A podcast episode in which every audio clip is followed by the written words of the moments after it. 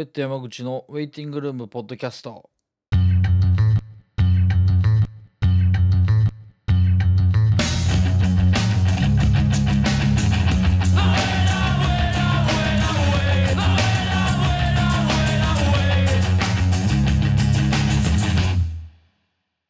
はい、えー、ベッド山口のウェイティングルームポッドキャストです。ちょっとあのー、前回からだいぶ今までにないぐらい時間が空いてしまったんですけども、まあ、あの夏休み等々仕事が多忙だったりとか、えー、盆休みどっか出かけてたりとかまあごくごく一般的な、えー、時間をいろいろ過ごしてしまったこともありちょっとえー、更新が空いてしまいました。あと、まあ、それだけじゃなくてですね、ちょっとまあバンドを実は、えー、9月からレコーディングをスタート、アルバムを撮るという目標のもと、今動いてるところで、えー、まさにまあその大詰めでちょっといろいろ、まあ、ライブも、えー、やったりとか、あのちょうど、まあ、村山、あの、聖ベーシストの村山が戻ってきて、その8月22日にライブを名古屋でやってきたんですけど、まあ、それに向けての練習であったりとか、まあ、ちょっといろいろ追われてて、ポッドキャストの更新が遅れてしまってまして、実はちょっともう収録済みの、えー、対談っていうのが、えーまあ、今日の回と、それから次回の分まで、え、溜まっているような形になるので、まあ、ちょっと早々に時間見つけて更新したいなと思いながらなんですけども、え、ちょっと久しぶりの更新になりました。で、えっと、まあ、ちょっとツイッターのアカウントとかでちょろっと告知してたんですけど、あのー、まあ、ちょっと自分なりに考えた結果ですね、あの、まあ、すでに収録済みの2つ対談あるんですけども、ちょっと順番を、えー、実際収録した順番と,、えーと、配信する順番をちょっと入れ替えたいなと思います。今回は、えー、前ちょっとあのアルバムの特集軽くさせてもらったんですけども、札幌の Discharming man の、えー、ボーカルの蝦名さん、まあ、元キウイロールとしてもおなじみ海老名さんと、えー、ドラムののちさんの2人にスカイプで札幌と、えー、ネットで接続して、えー、対談をさせてもらったんでその模様を先オンエアしたいと思います、まあ、本当は、えーと、この前8月22日の土曜日に名古屋の今池博品でライブがありまして、自虐とこのポッドキャストでも対談もした、えー、自虐とウィアクトという、まあ、名古屋のえーまあ、めちゃくちゃかっこいいバンドの、まあ、節目ライブ兼アルバムのセカンドアルバムのレコ発でそこにリッシャーミングマンもアルバムのアルバム「歓喜の歌」のレコ発で出るという企画がありまして僕らベッドも呼んでもらってて、えーまあ、そのライブが決まってたんで、まあ、本来であればそのライブの前に収録をしてみたかったあの収録というか、えー、収録して配信をしたかったんですけどもちょっとごめんなさい間に合わなかったんで、まあ、全て終わってからという形にはなってしまうんですが。なので、まあ、せっかくなんでついこの前ライブをやってきたんで軽く感想を先言っておきたいなと思うんですけども、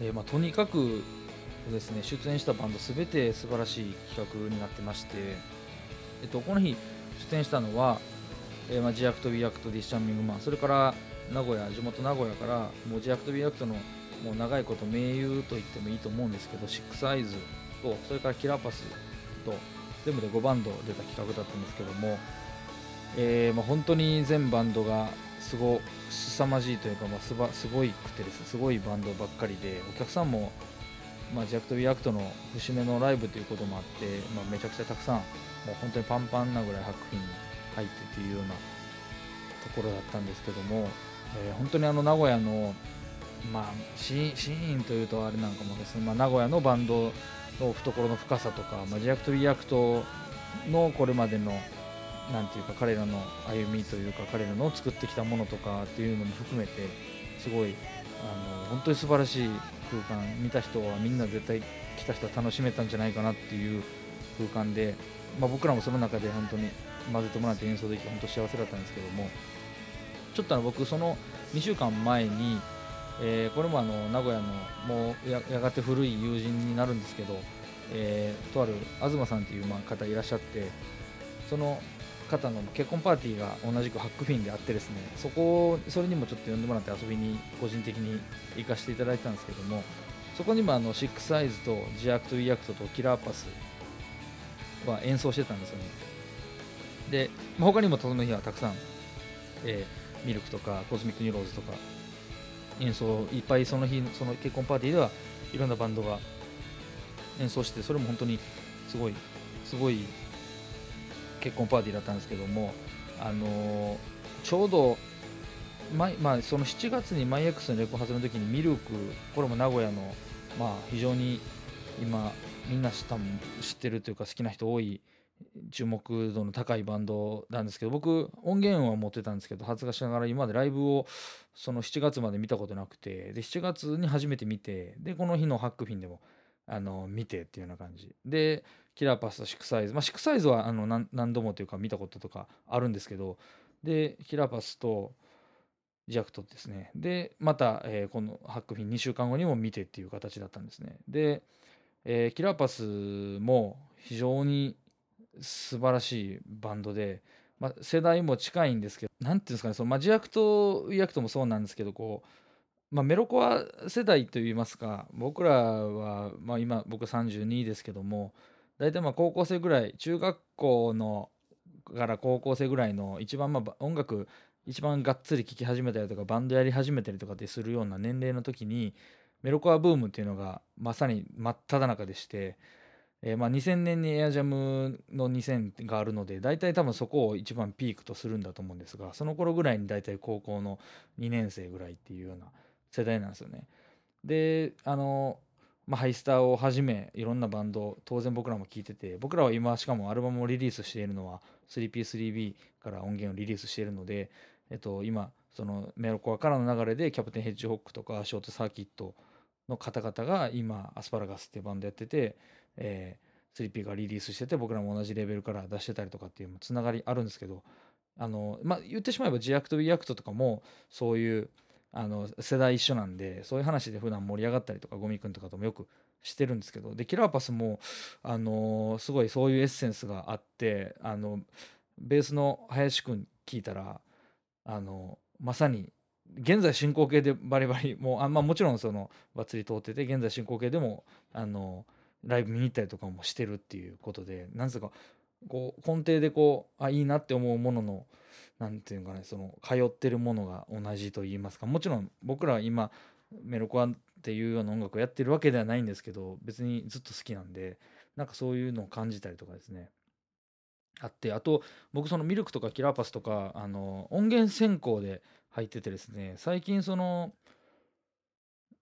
まあ活字、まあ、例えば SNS とか音源それからまあネットの記事とかそういったところ発信でまあ音楽の情報入るっていうのは当然一番実際中心になってるんですけどこう何ていうんですかねそういう活字から入ってくるこう何ていうかいわゆるその、まあ、思想の部分とかそのバンドの立ち位置の部分とかなんかこう、まあ、第三者の人が見たりとかして書くようなことから先入ってたんで何て言うんですかもっとこう、まあ、スノッブというかこう非常に批評精神にあふれたこうあのハードコアパンクみたいなものをみんなやってるのかなって勝手に思っててなんかこうちょっと構えてみるというかどういう表現を彼らしようとしてっていうようななんかこうちょっとそういう気持ちで見てしまう部分が初見の時正直あったりとかしてあの音源とか聞いて曲はすごいいいなと思ってたんですけどでで実際こう歌詞とかはすごくやっぱり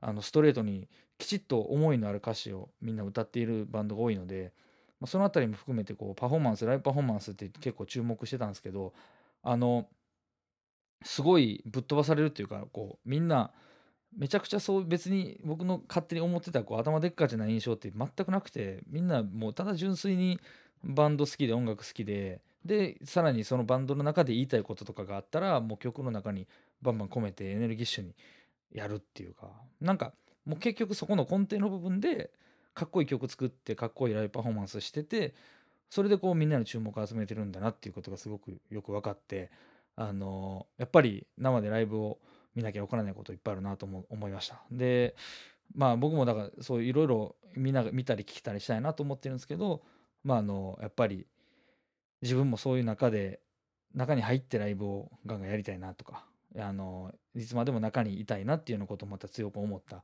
そんな名古屋の一日でした本当に最高のイベントでしたじゃあまあちょっとね、あのータイミング的には逆っていうことになってしまうかもわかんないんですけども、ディッシャマイングマンのエビナさんと、えードラムのノッチさんとの対談をちょっと聞いてください。ちょっと間に曲とかも流してますんで、どうか最後まで聞いてください。どうぞ。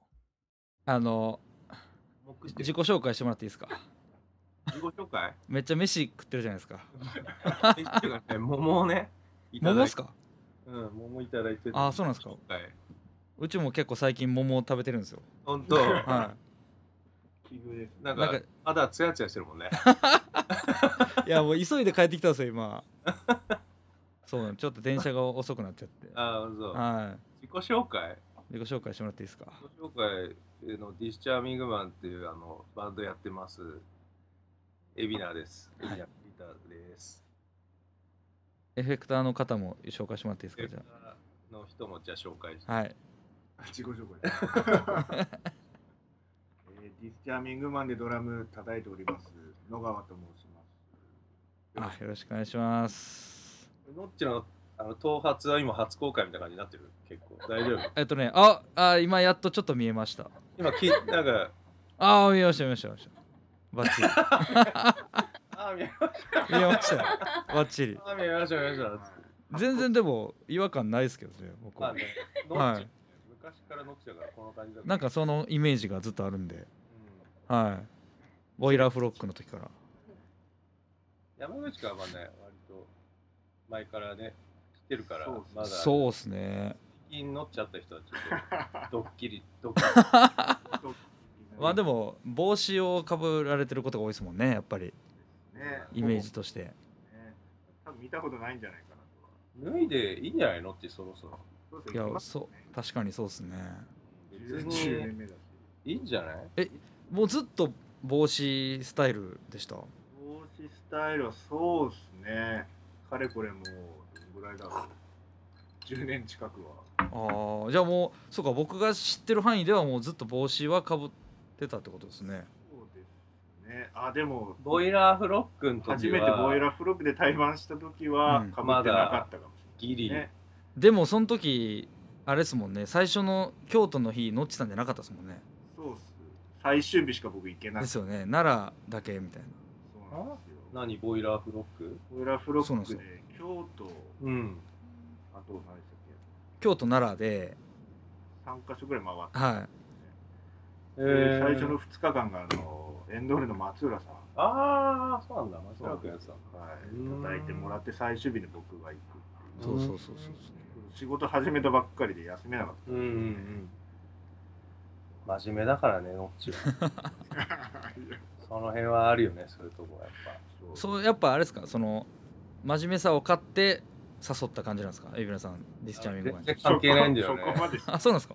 全然。今今知ったしね今の話ね。全然関係ないところで誘ったけどね。そその僕まあもうあれなんですけどそのエビナさんがそのディスチャーミングマンババンド形態でやりだした時にうん。そのメンバーまあ今までちょっと変遷もあるんですけどこうどういう感じで誘ってんのかなと思ってすごい気になってるんですよ。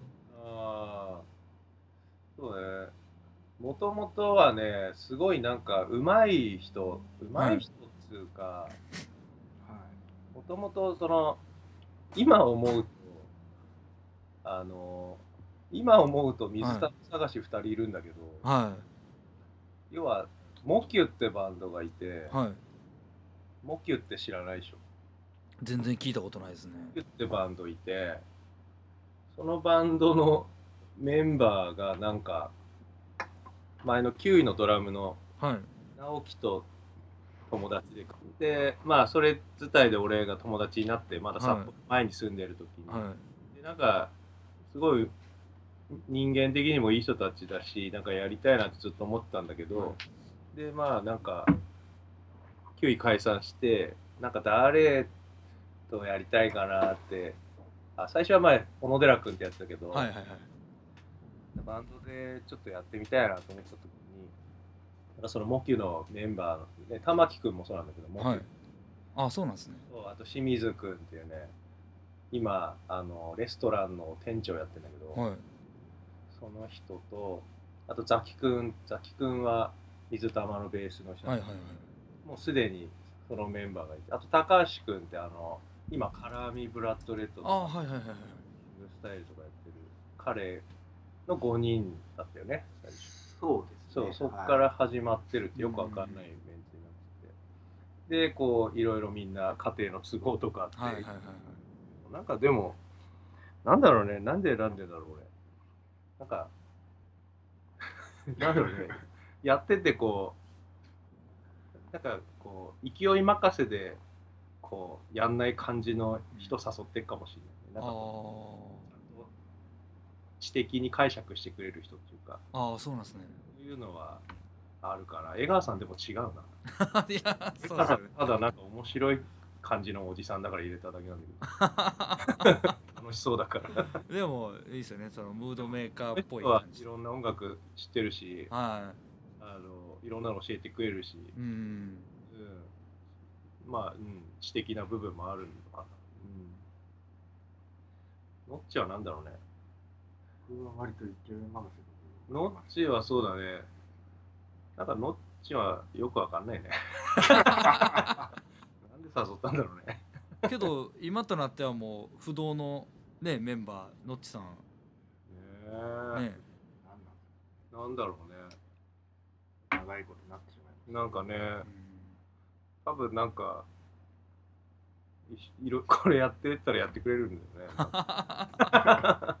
でもできないなりにやあってなんかノッチなりの解釈で変なので返してくるから、はいはいはい。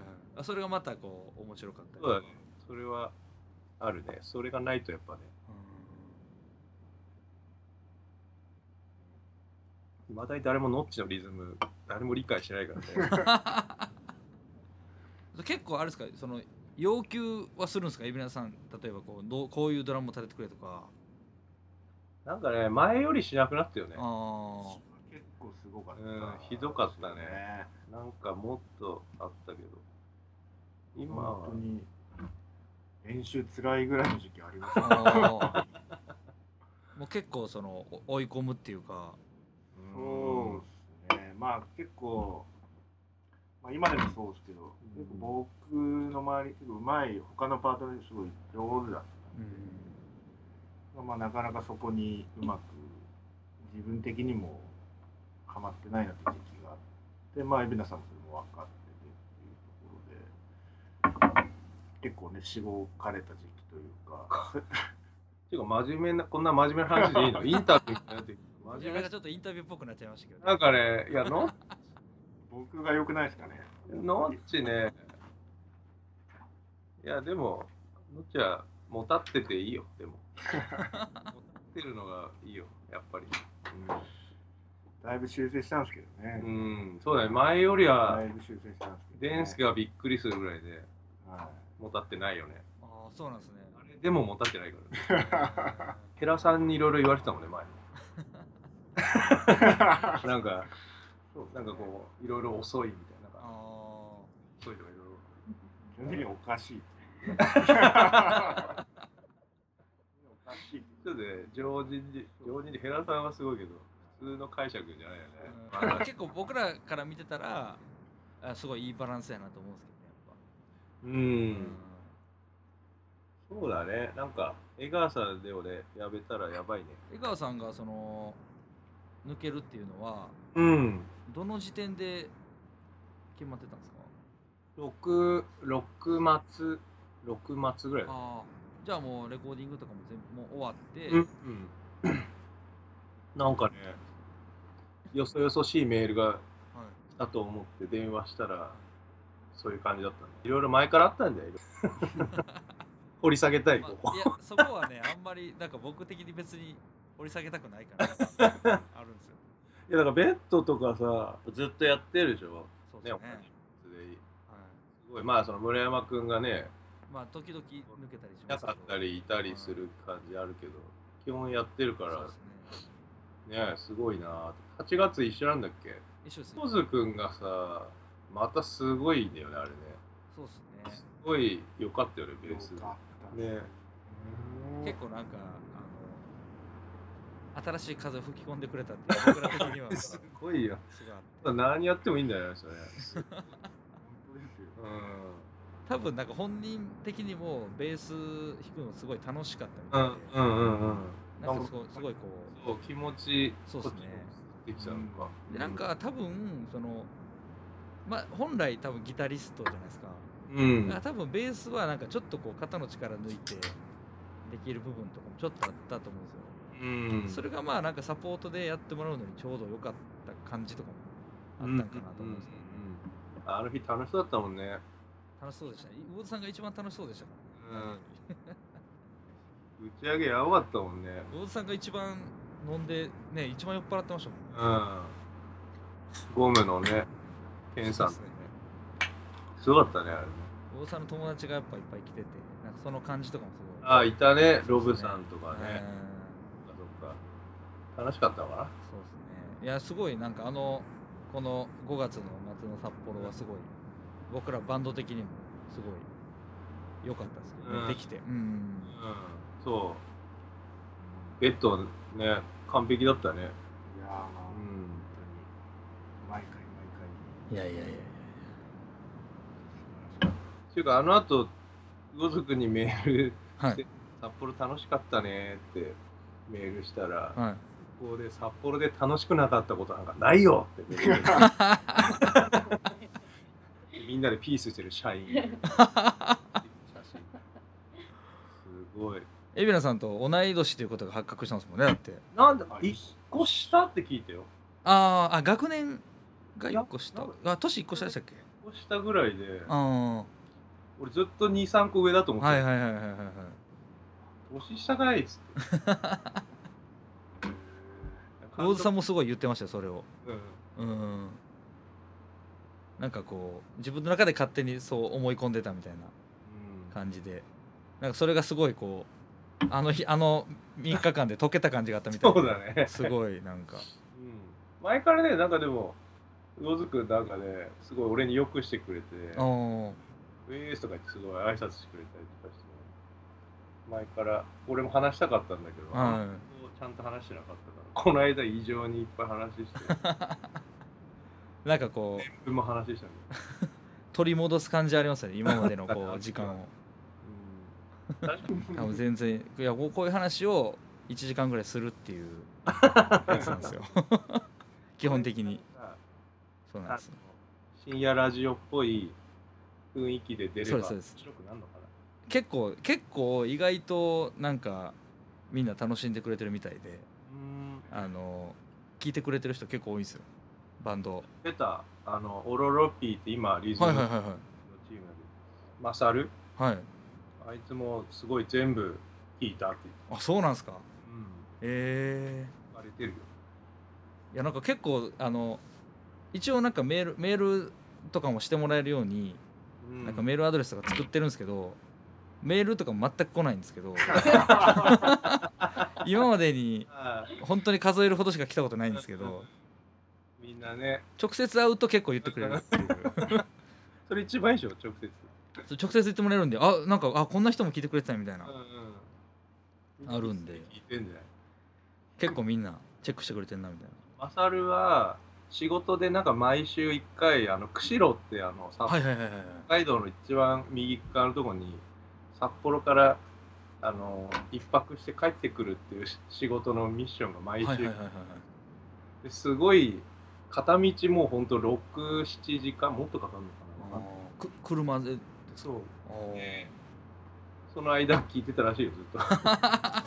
いやちょうど多分でそういう人がちょうどいいんですよ。僕も仕事もともとだから仕事であの車なんですよ基本。営業車で移動してるんでこうなんか聞くことが多いんですけど音楽をずーっと聴いてるとちょっと疲れてくるんですよ、うんうんうん。でなんかこうラジオぐらいの感じがちょうどいい時があって、で聞き始めたんですよ。いろいろポッドキャストとか。うんうん。でなんか自分もできたらなみたいな感じで始めたんで。まさにうってつけね。まさにそういうだから2時間3時間運転するときに聞くみたいな。で。すげえすげえ面白いって言ってた。マジっすか？うんマサルい俺なんかはい。すげえいいっすねそれ。いやでももう今回だから今までで一番遠距離のゲストですからねあ本当そうですよ。あの今まで東京まあ矢田さんが一番遠かったんですよ。も あモッドラングで一番遠いんだ。そうなんですよ。矢田さんの自宅からお届けしたやつが一番遠かった。多田君今なんかグラインドみたいなのやってるでしょ？やってるんですよ。今だからバンド2つやってて。あそうなんだ。グラインドバンドと、まあ、メインのあのバンドと2つ。グラインド？グラインドどどうなの？俺。どうなのっていうのがラジオ的にちょっとおかしい。いやあのまあそのバンドの内容にはあんまりこうあえてコメントしないんですけど そのそのポッドキャストの中でも語ってくれてるんですけどその、なんかこう結婚して子供が生まれていろいろこうある中で結構矢田さんの中でこう満たされていったらしいんですよ自分の幸せが、なんかすごい満たされた時にグラインドバンドやりたくなったらしいんですよ。なんかこうそれでバランスを取ろうとしたみたいなのがあるらしくてなんかすごいハッピーじゃない音楽をやりたくなるみたいなことを言ってましたね。なんかこう自分のその時の状態と反対の表現とかをすることで自分のバランスを取ろうとしてるんじゃないかみたいな分析を。音源ってあるの？音源なんかねコンピとかに参加しててあそうなんですよ。ポッドキャストでも1曲かけたんですけどね。そ今、はもう一回かけたりとかできない 今ここではかけられないですね そうなんだ。はい。生前吉村さんは本当にあれなんだファーイーストなんだっけあれ。フィルモアファーイースト。フィルマーファーイースト、はい。あれ本当に気に好きだったからね。ブログとかにもね載せてましたよね当時。すごい覚えてるんですよ。グがすごいって本当に。あ絶賛してたからね。そう。その後いろいろあったっぽいけど。ーなんか僕すごいなんか吉村さんに矢田さんがすごい怒られなんか怒られてるっていうかなんかっていう姿とかは見たことあるんですけど。なんかね。なんか土下座させられたって よくなんかこれ知らないんだけど、なんかあのうん。なんかそれ聞いたことあるんですよ、うん。なんかなんかえ「Do It」の時でしたっけ？なんか。それ土下座はね札幌。あ札幌ですか？西茶屋まだやってる時に。あ俺なんか次の日あるからみたいな感じで帰って吉村さんやっぱ行く行くでしょやっあはい。ぱその時になんかすごい怒られたらしいんでああはだからしかもその後のアルバム確かなんか一発撮りみたいないはいはいはい。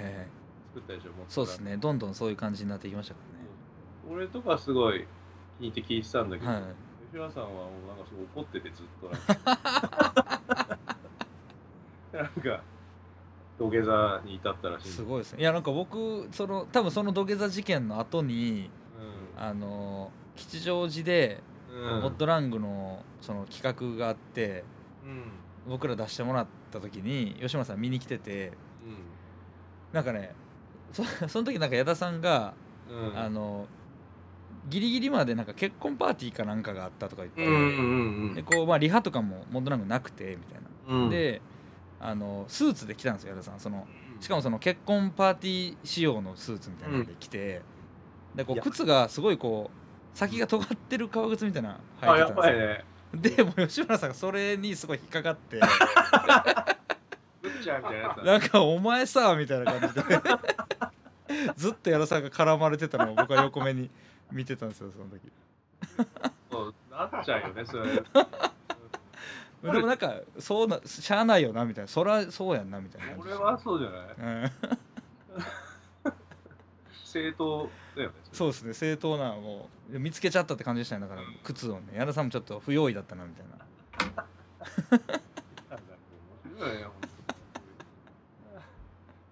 結構やってるバンド全部かっこいいんだけどね。そうなんですよ。ねでもなんかこうあのあの人柄っていうか。なんかね、うん。あの感じで言われちゃうんで吉浦さん言ってたもんないっつもんね。好きだったんだよやっぱね。そそうそういうことですよねでも。う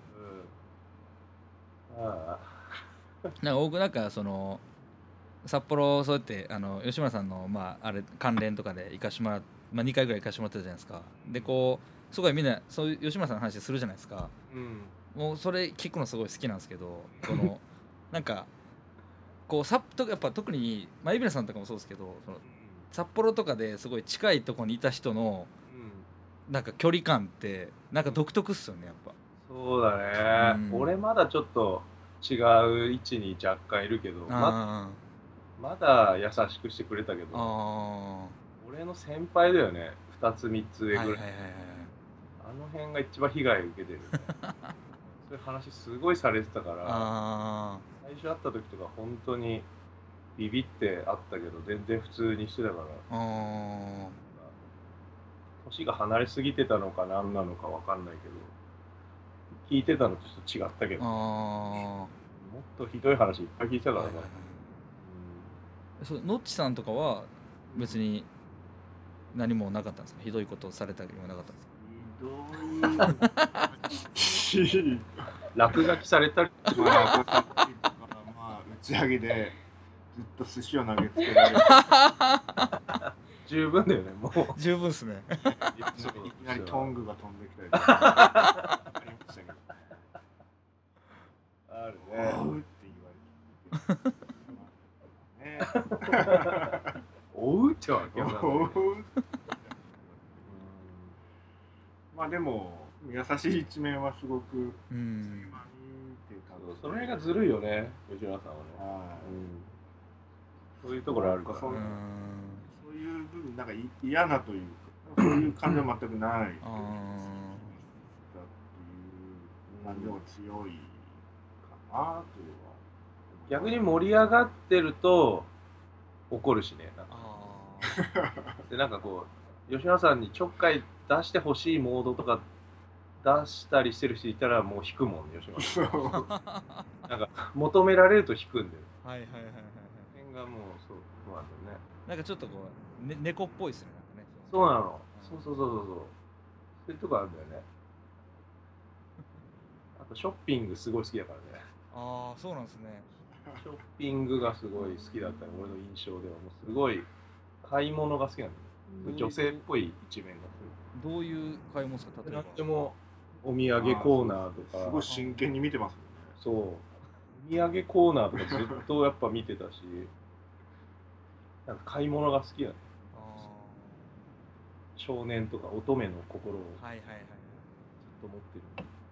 乙女って言ったらちょっと 語弊があるかもしれない。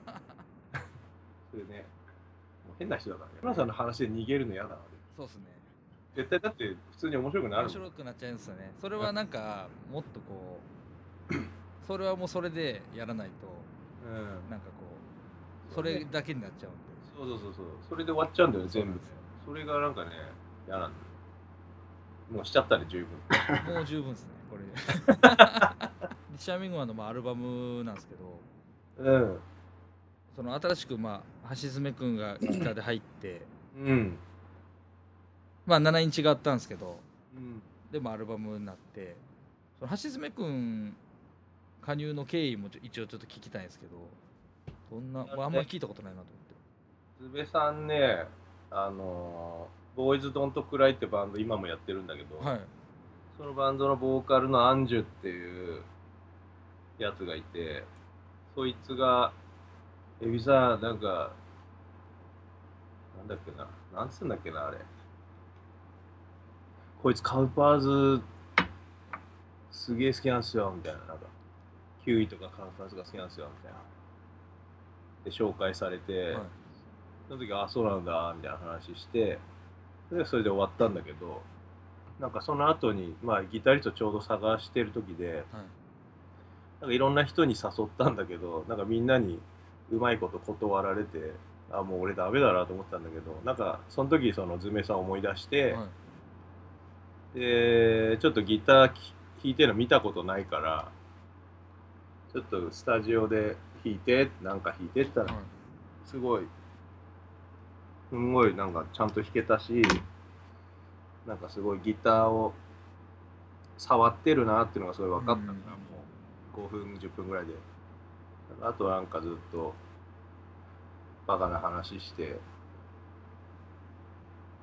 でもう入ったみたいな感じね、本人はもうやりますみたいな感じだったんですうんなんかやりたいっすけど俺で大丈夫っすかねみたいな感じだったんだかけど。あいや、うん、なんかもう、なんかもう機材とかもすごい好きだし、あはい。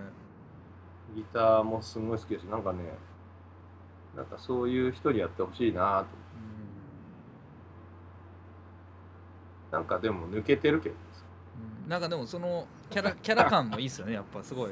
さ、なんか、うん、なんだこいつはっていうところもいっぱいあるけど、うん。でもそれでいいんじゃないかな。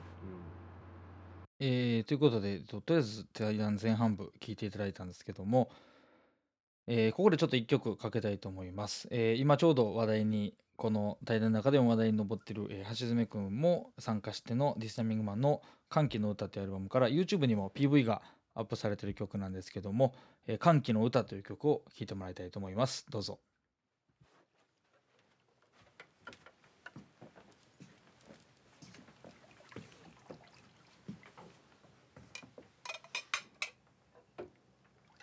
J'ai bientôt fini.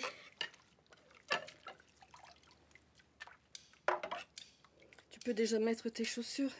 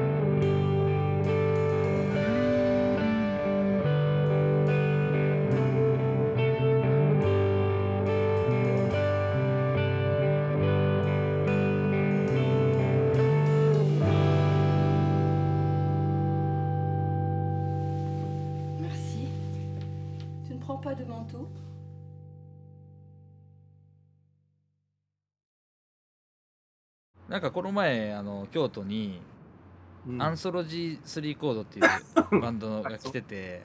泰造そうはい泰造でまあ見に行ったんですよ。であ行ったの？そうなんですよ。でまあちょっと喋ってて。うん、でなんか橋爪君とかと同世代とか言ってて。そうそうそうそう。うん。同い年ですかなうん。でなんかその橋爪君がディスチャーミングマン入るって聞いた時どう思ったみたいな。インタビューしてたんですけど、うん。すごいやっぱ悔しかったって言ってましたよ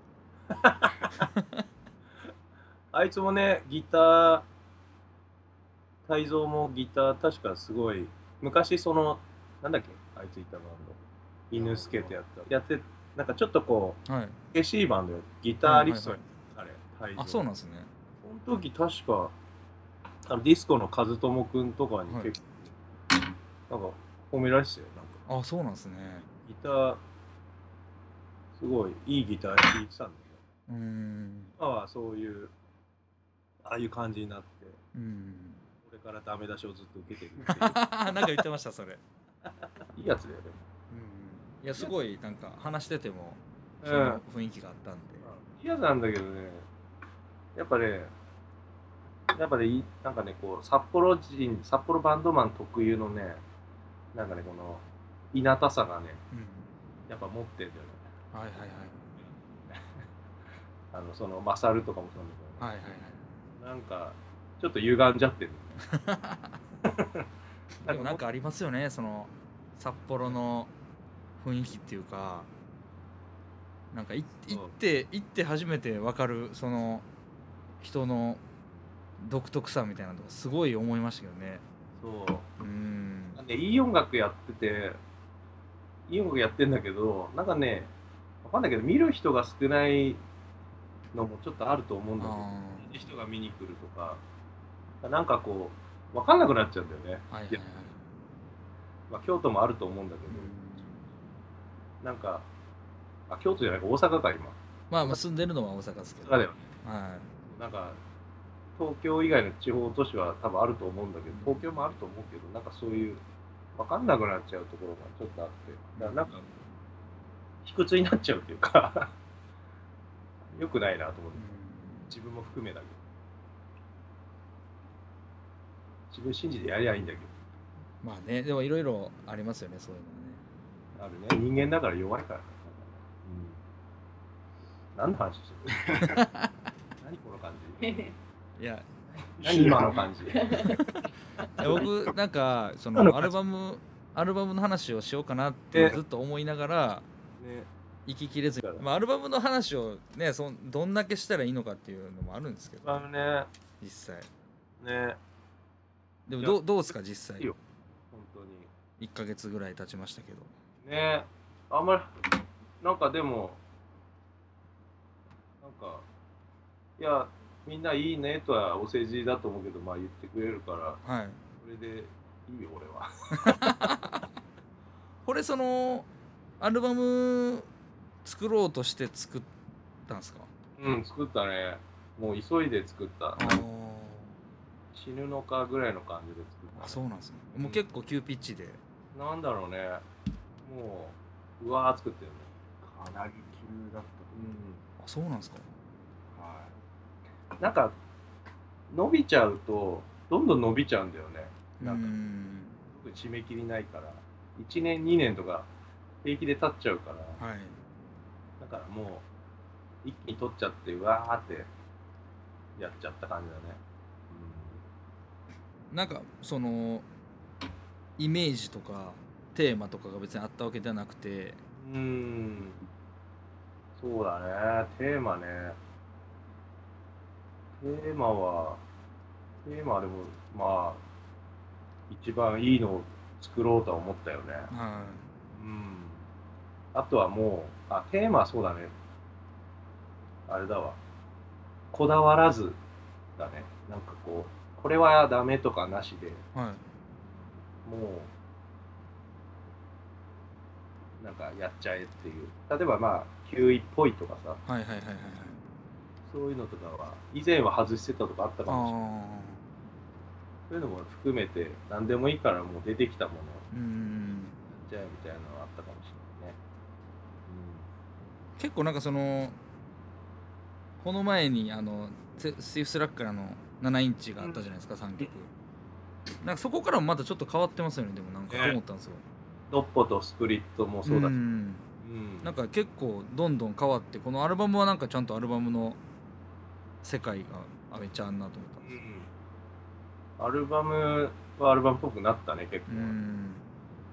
本当はねそのドッポのスプリットとかシングルのうん。ね、新川君とこの出したのもああいうのも良かったんだけどね。なんか結構欲張る人だからはい。なんかいろいろやって結局またこうなってんだろううねん。多分音響もなんかできないしでも結局また同じような曲になってるんだけどなんかこうぐるぐる回ってるんで、うねんなんかでもアルバムとして結構投資で一番聴いてるかもしれないです今までの本当？中では嬉しいわ、いなんか結構その、まあ、ファーストっていうかあの、うん、バンド形態のファーストのうん。やつとかは曲単位で結構聴くっていうのが多かったんですけど。あと何部かに分けてとかそうっすね。あれはちょっと何だったんだろうねなんかこの「歓喜の歌」は結構もうトータルで聴く感じになってますね。うん聴けるようには頑張ってした、うん。うん。なんかこうちゃんと前半中盤後半のなんか流れがすごいちゃんとあって、うん。後半で結構ちゃんと解消してくれるっていうかななんていうんですかね。うまく言えないですけど、結構前半我慢の時代だようんうんうね、ん、俺も作って作った後になんでこういうふうにしちゃったかなと思ったけどなんかあのーあれなんですよね。あのーグリーンマインドそうだね。方式っていう。あんな感じできたら本当はよかったんだけうど、うん。ん。一応意識はしたかな。なんかああいうのやろうかなみたいな。うん。パーフェクトライフとかでもあるでしょありますね。そういうこの間もあったしアルバムでもそういうなんかあれこれさあれ今の曲じゃねえ。ありますね。曲言ってたみたいな、はいはいはいありますね。あれをやりたかった俺も、はいはいはいはいはい。はいそれをやったってねそしたら曲順間違ったっていうね。あ そうなんですよねこれ。そうそうそう。クレジットが間違ってるんですよね。そうね。うん。なんか見ましたそれ。いいかな面白いかな 何でもよくなってきちゃってやばいんだよね。レコーディングとかは結構そのとうん。あれなんですか？アットホームな感じでやってるんですか？それとも結構張り詰めてるんですか？いやそんなに張り詰めてなかったよね。あ僕は張り詰めてました。あのっちが張り詰めてたみたいだけど、はい。俺はあでもねギター取りは結構張り詰めてたかもしれないあー。オケはみんな結構なんとなく言ったけどはい。ズメさんのギターを結構俺がああでもないこうでもないって言ったのちょっとあるかもしれない。あそうなんですね。うん、意外と。なんか、彼意外とギターソロのが、まだ若いからかもしれないけど、その、割と決まったリフとか、アルペジオとか、そういうのはあるんだけど、うんあと自分の中の引き出しのソロとかはあるんだけど、はい。なんか、俺のやってほしいソロの引き出しがなかったりとかして、はいはいはい。違うみたいな。何回もやって。で、乗ってきた車の中で CD かけて、この感じなんだよね、みたいなのやって、はいはいはいはい。やってもらったりとかいろいろそういうあったね。あじゃあ結構ギターは時間かけたんですか？うんかかったね。うん。絵の解釈も結構変な解釈の時があるから,、はいはいはいはい。いい時はいいんだけどなんかちょっと変な解釈する時がなんかあって彼、うん。話し合ったりとかいろいろ。うん。そういう狙いがあったんだねって言ったらやってもらったりとか、はいはいはいはいはい。それはちょっとねもうちょっとこう暴走していいんだよみたいな、うん。なんて生きなよみたいな。若いんだからみたいな。そういうのあった。はいはい結構なんか意外とこうまとめたがるっていうか若いのか知んないんだけど曲起承転結をつけたがる。はいはいはいはいはい。俺とかは結構もう全部もうぶっちゃわせで育ってるから でブワーみたいななんか ブワーってやってちっちゃくなってブワーみたいなそんなんばっかりやってるからなんかそれでいいんだよみたいな。うん。なっちゃったので特に今回のアルバムはそういう感じになってるすごいでもなんか僕の周りとかでもれないギターを絶賛してる人は多かったですけうん、うん、いいよね、ど、うん、そう。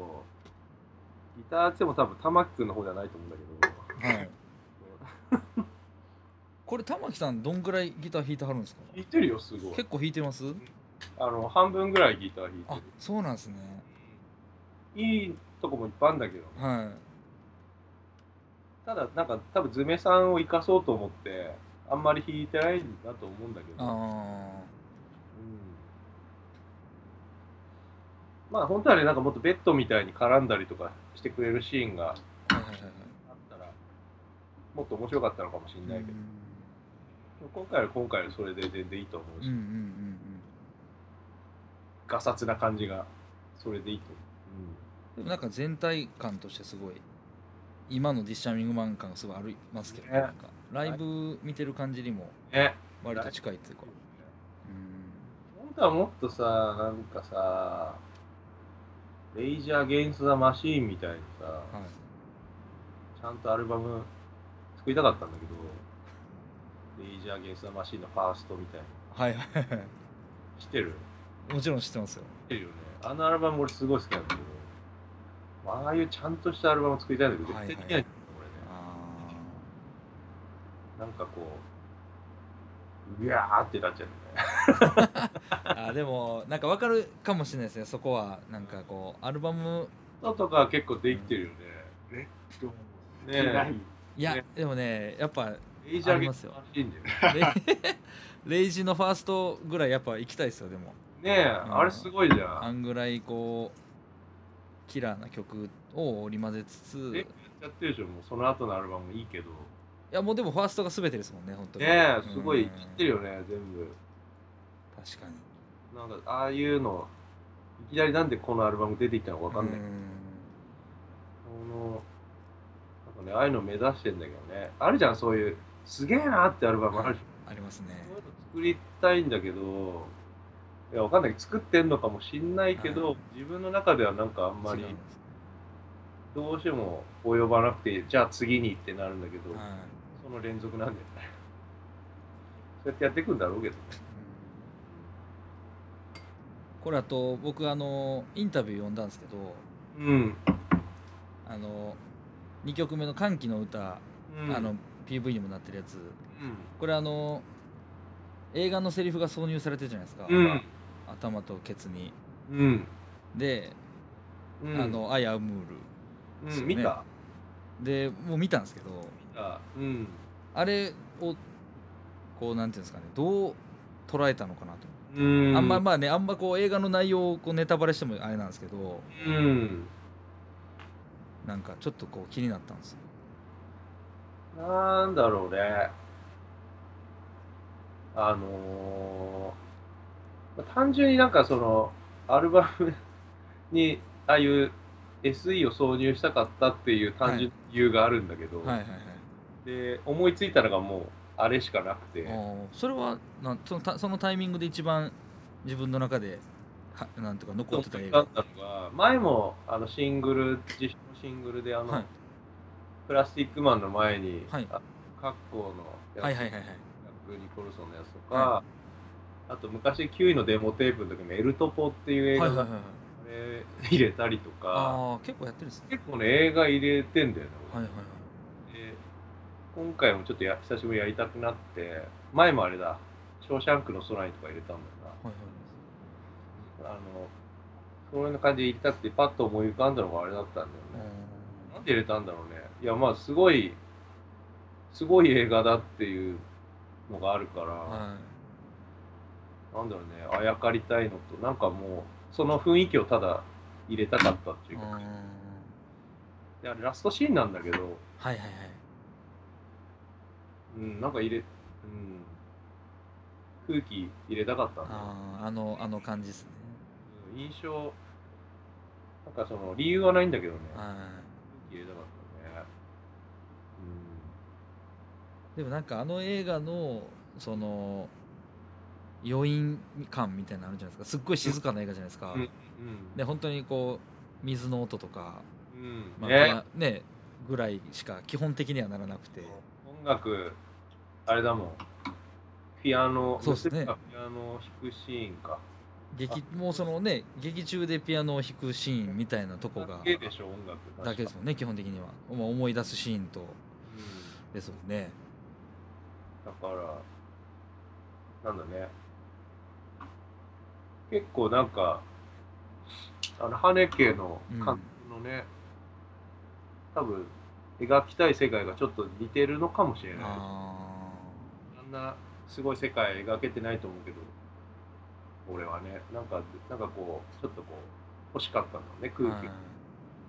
彼はすごいね全部の作品を俺が理解してるとは言えない、全部頑張って見たけど、はい、ほとんど難しかったけど。難しそうですよね。まああえてこう投げかけてきてる感じですもんね。今回のは本当に一番わかりやすいのをやったから、うんすごいなと思ったねあれは、うん、あれは映画の可能性うん感じたねあれ,、うん、あれぐらいの音楽作んなきゃなと思ったし、確かに。でもなんかこうひょまあ表現としてっていうか打ちのめされる感はありますよね。そうなの。あんだけのもの見せられるとそうなの僕なんかあれをあ、まあ、DVD で家で見た時に、こう全部終わってうん。であのメイン画面にこう戻るじゃないですか。うん。で、まあ、レンタル DVD なんですけどうん。あのい日本版予告編っていうのがまあ見れるようになってたんですよ、あうんうん。はい、だからこれこの映画をどんな風に予告編僕当時予告編とか見て見たことなかったんでうんどんな風な予告編にしたんかなと思って見たらめっちゃこう感動愛の市場の愛みたいな感動巨編みたいな感じの予告になってて うんうんあなんかあこうえー、そうなんていうかそういう風なしたんやと思ってすごいなんかおもそれはそれで面白かったんですけどあね予告だからこの予告を見てから映画見に行ったらまた全然違う感覚を持ったいいよねあの内容で予告やっちゃうと多分選んじゃうからそうですね。じゃない？その方がね。なん。かそれも含めて面白かっうんこれは彼の「ファニーゲーム」っていはい。う映画が最初見たんだけど、たですねはい。あれって俺もうこの人の映画絶対もう見たくないと。でもある意味すごいねあれで最初良かったのかもしれないそうっすね。あの見て結構あ全然違うの撮るんだと思って。であのアムール見て、はい。わもうああすげえと思って、うんうん、次の作品楽しみ。なんか今年か来年かもうなんかねね。決まってるっていうのを見ましたね。見たいね映画館で見たい、うん、何この主婦みたいな話。いやここちゃんと掘り下げときたかったんですよ。この掘り下げだった？挿入された意味を。ごめんね掘り下げな いや大丈夫です。だから。ごめんね。大じゃないんだこれあのまあ江川さんがえっと、抜け正式に抜けるのはいつですか？けど10月の30にはい。サウンドクルーで、はい。まあ、ワンマンっぽいんだけど一応ツーマンで最後一応ツアーファイナル的な感じでやるんだよね、それが最後かな。一応あのーもう最初辞めるって聞いた時にもう俺全部ライブもうキャンセルしたいと思ったんだけどあでもなんか東京と名古屋とかもキャンセルするわけにはいかないし、もう早く言ってよとか思ったんだけど、はやるなら。でもなんかじゃあ江川さんもいろいろ悩んでたんだろうから、ったんだろうなと思って。でもうそれこそマサルがその10月10日にマンモスっていうイベントがあって。いあはいはいはいはい。でその161倉庫とかがある西沢ビルってとこを貸し切ってイベントをやるんだよね。はい。あの谷さんとかも来るんだけど、はいはいはい。それとかキャンセルもうしたいとかすげえ言ったら、マサルにすげえ、エビアさんダメっす。エビアさんダメっす、それはダメっすって言われて。で、一応それで引き止められて、はい。そのまあ、ツアーファイナルもやろうかなっつって。一応、まあ、そこまではやることに、本当はでもね、なんか結構俺、もう、だもう嫌だと思って、はい。名古屋とかも全部やめたかったんだけど、はなんかいろいろ考え直して今いやること、いろいろ俺も そういうとこあったんだけど、もう9位の解散の時とちょっと似てるなと思って。あ俺は逆に言った派だから、あはいはいはい。だからオグとかサンチェとかこういう気持ちだったんだろうな。思った。9位も半年ぐらいやったからさ、結局8月ぐらいに決めて、ーはいはいはい。毎月のようにライブやって12月までやったからさ。そうですよね最後札幌だからさ、もうずっとライブは。その間ブレイドとかでやってたからねよくわかんないね、もうね。あそうかやってましたっけ？ブレイドとやったりとか、いろんなことがあったね。僕もさシェルターのあれは見に行きましたよねシェルター前うん、トングーとかもいたんだっけ？あとねトングさんはえっとシェルターも行っててあとその後最後の札幌も行ってましたこれも来たんだっけ？なんかね結構札幌に行ってたんですよこっちからそうあの、エクスプロードの今井くんとかも来てたんだよ、ね。はいはいはい。結構みんな来て。なんか多分そんな機会がないと札幌に行くこともそんなにないみたいな感じでうん。みんな結構行ってましたね、そうだね。う日は変な日だったね、本当に。で、なんかあの日に、もう俺札幌帰ってくるみたいな話をしたら、んはい俺は知らないんだけど、そのイサイ君ってあの、今、はいザラメやってるイサイ君が、帰なんだみたいなちょっとキレてたらしいよ。ああそれはあもう今のこの子帰ってきやがってっていうことですそうそうそうそう。うん。多分期待してたから、もう帰ってくんだよみたいなのあったらしい。よ。っちゃんがそうやってあそうなんですね。俺はなんかもう気持ちもね、体も壊れちゃって東京で、もうなんか壊れちゃって全部が、なんかわかんないけど、でもダメだと思って帰ってきちゃったんだよね。他のメンバーみんないるんだけど、うん子供をね、作ったりとかいろいろはいはいみんな幸せになってほしいんだけど、なんか帰ってきちゃって、壊れちゃった、全部が。うんそれは札幌帰ってきてうん。こうちゃんとリセットされた感じなんですか？ああ、そうだね。とりあえず、すげえアトピーがすごかったんだよね、俺、東京。そうなんですか？もう若干出始めてんだけど、アトピーがね、札幌帰ってきたら一瞬で治ったんだよね。へえ空気が乾いてるのかなわかんないんけど。あエイメさん東京に実際住んでた期間ってどのくらいだったんですか、3年。3年ですか？うん。一瞬で終わったけどね、3年。いろいろ考えてたらもう、ぼーっとしてたら3年過ぎちゃったね。もうで札幌戻ってうん。もう結構経ちますもんねあった、もう10年、10年リスチャーと同じだからで。すよねうん。リスチャーで10年ですか今年でそうなの？6月でもう10年経った。11年目みたいあじゃあ僕らとほぼ一緒なんですねそう思ったらな。うん。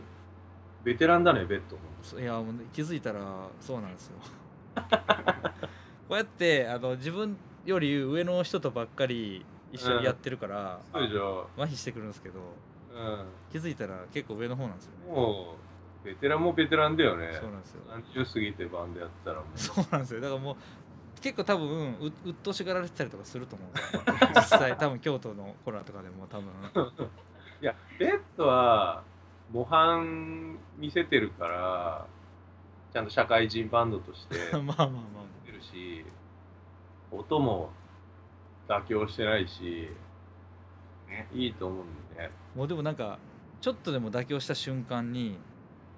叩き落とされそうじゃないですか。出やがったみたいな。そんなボロ出しやがセルったじゃないと思うけど、落とすとか落とさないとかないと思うんだけど。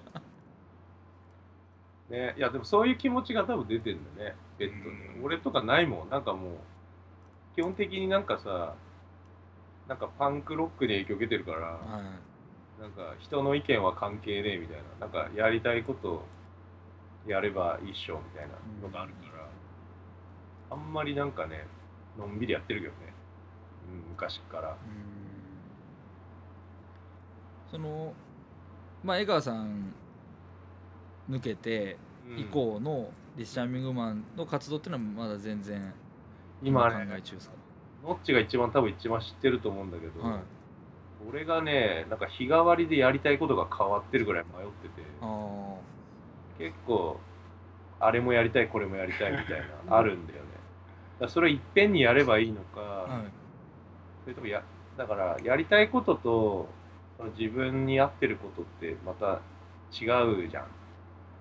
そこをちゃんと精査してやんなきゃいけないけどなんか今ちょっと迷ってるかな。あ何やりたいのかなみたいな。できる曲ってなんかすごいなんかこうメロディックで泣きがあるメロディーの曲ばっかりしかできなくて自分、ーはいまあなんかなんかそういうのやんなきゃダメなのかなとか思いつつジーザス・リザードみたいなバンドやりたいとか思いつついろんな葛藤だよね。なんか何やりたいのかな俺とか。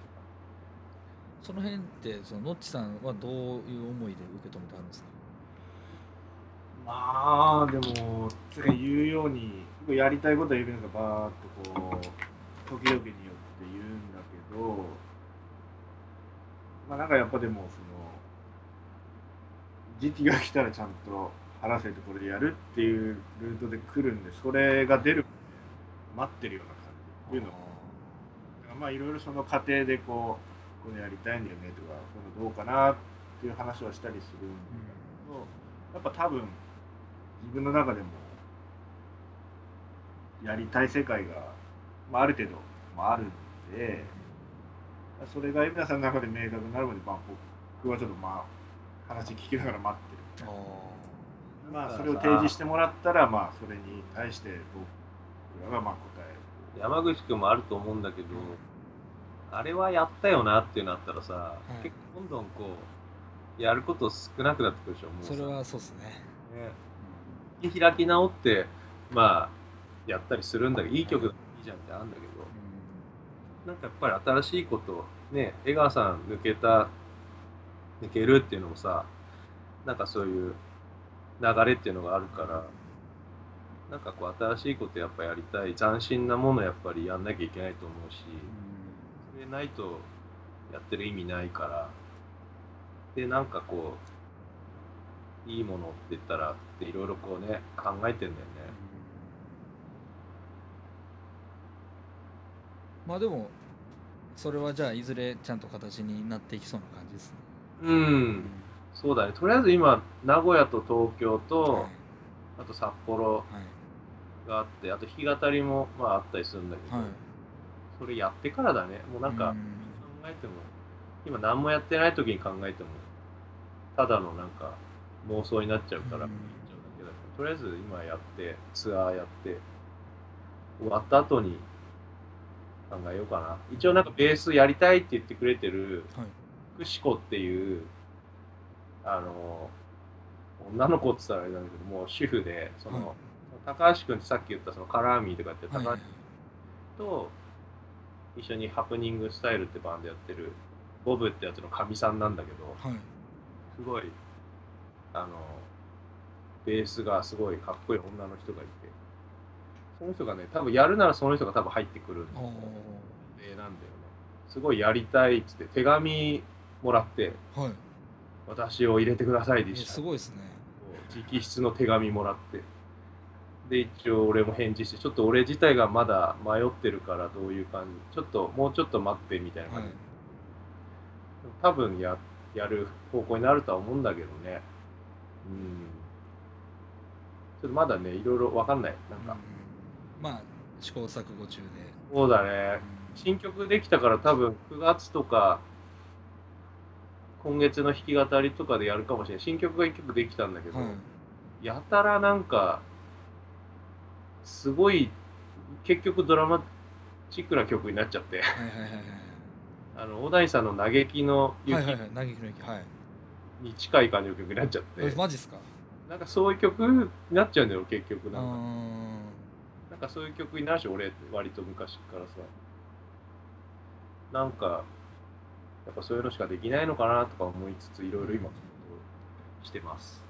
なるほど。じゃあまあ8月、まあ、僕ら一緒にやらせてもらう時はちょそうだよ。8月そうだそうだやるよね。もうそうです。よ2週間後ぐらいでまたえじゃんそうなんですよ。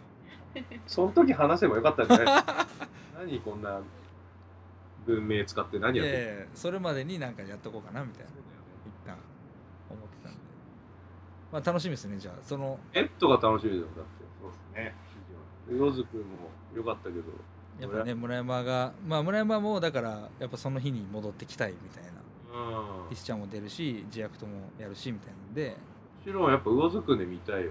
いやそれは村山君になんて言っていいかいんない。やーごめん嘘だけど。まあ良かったですようん。非常に非常にうん良かっ嘘だよ。それ今の嘘だけど。はい。あのやっぱドッポもさはい。ゴミくんももちろんよかったけど、はい。村山くん時代はすごいいいっすもんねやっぱ。また違う凄さ、うん。あのあの3人にしかないものはありましたよねやっぱり。ドッポのでもオリジナルメンバーなんだよね山口僕そうですよ。結結成ペーパーですよ。た そうなんですか？僕ドラムっすよ。ドラ僕最初ドラムで4人でやってたんですよ。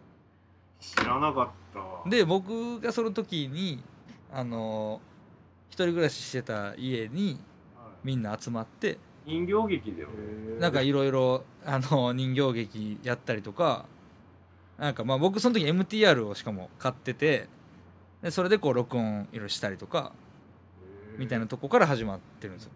その感じがやっぱりベッドにあるよね。やっぱ通じてるとこあるなんかその卓録感っていうかその家の感じっていうか部屋歌ってる感じっていうかギター弾いて。まあなんか出発地点が多分もうそこっていう感じはあるかもわからない。ですねそういう曲だよねなんか。うん。ベッド曲。これ大丈夫このラジいや俺も。いやあのオ面白いのこれ。いや結構面白いですよ多分。大丈夫？これ僕。大丈夫？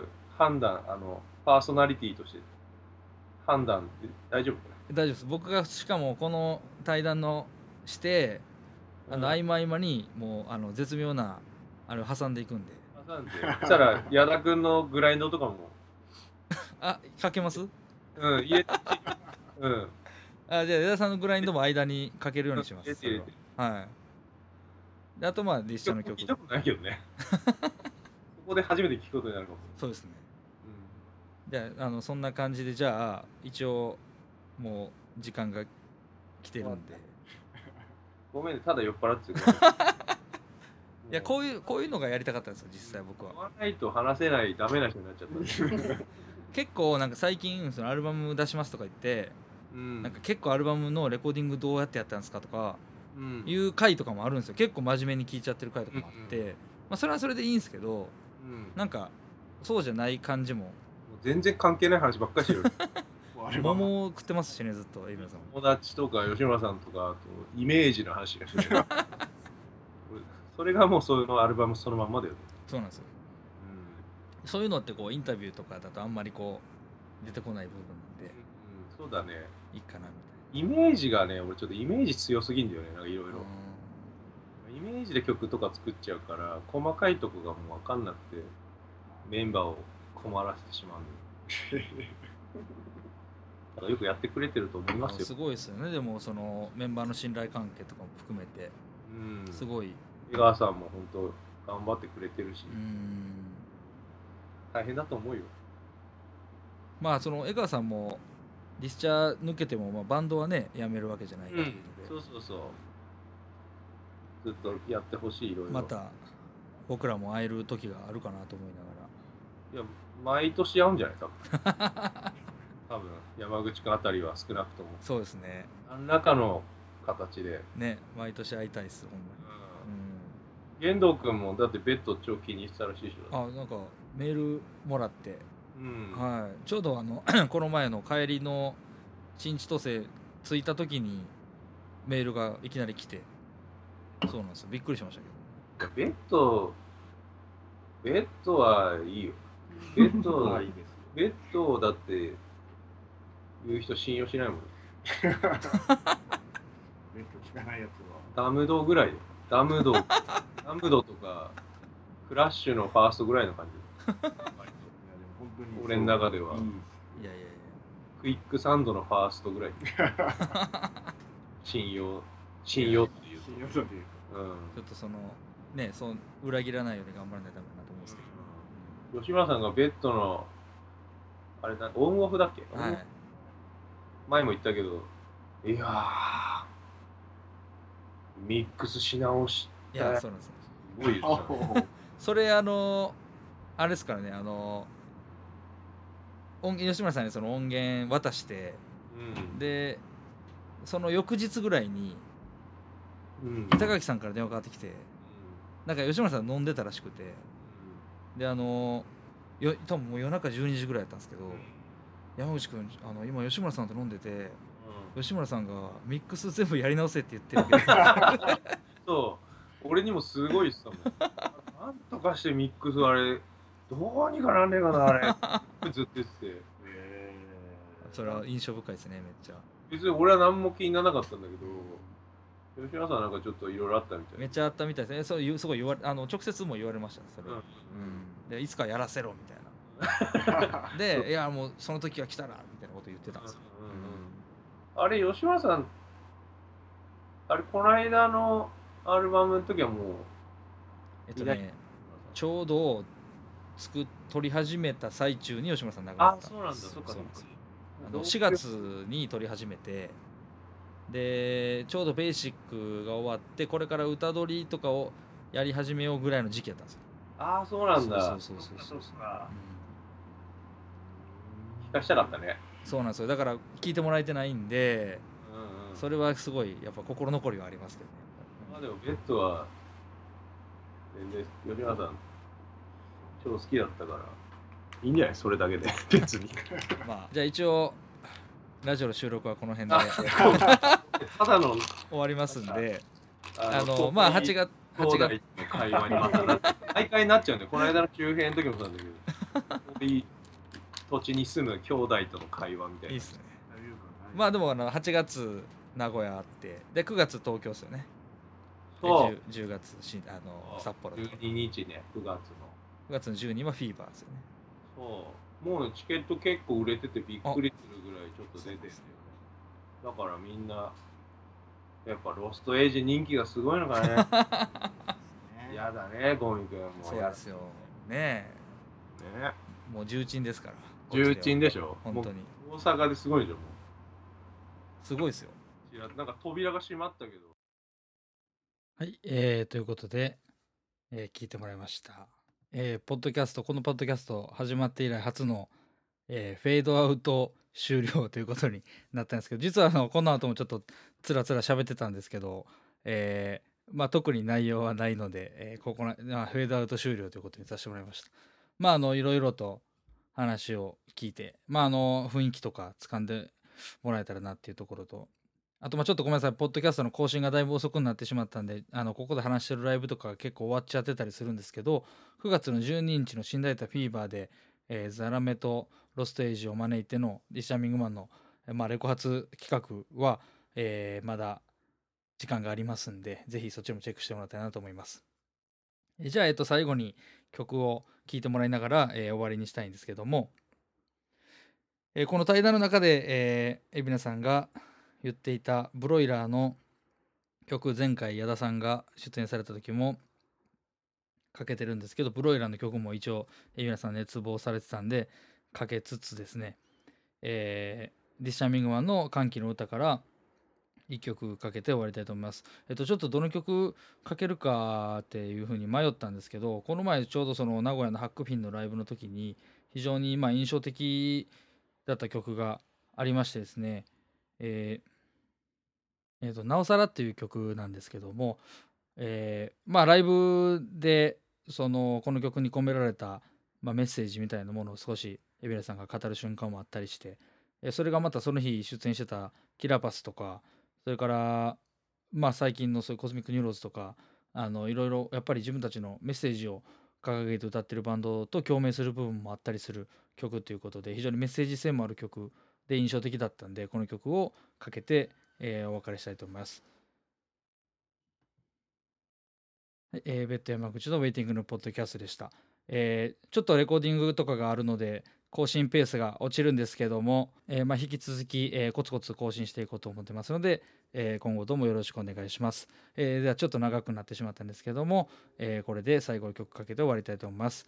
えーありがとうございました。ベッド山口のウェイティングのポッドキャストでした。えー引き続きメールとかツイッターとかも受け付けてますんでよろしくお願いします。えーそれでは、えー、This Charming One でなおさら。母さんあの彼